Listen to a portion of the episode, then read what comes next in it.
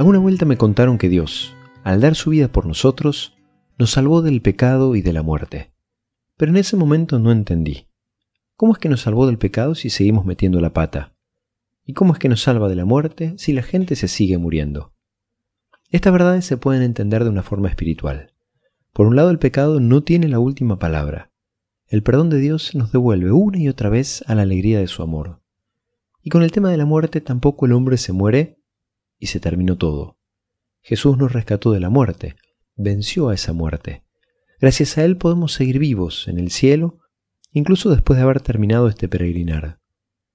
Pero Dios nos salva también de otras cosas, y es bueno disfrutar de eso también. Nos salva de la soledad, por ejemplo. El que confía en Él ya vive para siempre en su compañía amorosa. Nos salva también de que todo se termine. Nos garantiza un para siempre en nuestra alma inmortal.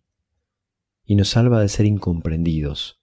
Aunque no pronunciemos ni media palabra, Él está atento a todo lo que sentimos y lo entiende, incluso mucho antes de que se lo expresemos. Pedile a Dios que te ayude a sentirte amado y salvado, rescatado del abismo de la soledad y del egoísmo, y que te ayude a ser canal de esa salvación para muchos.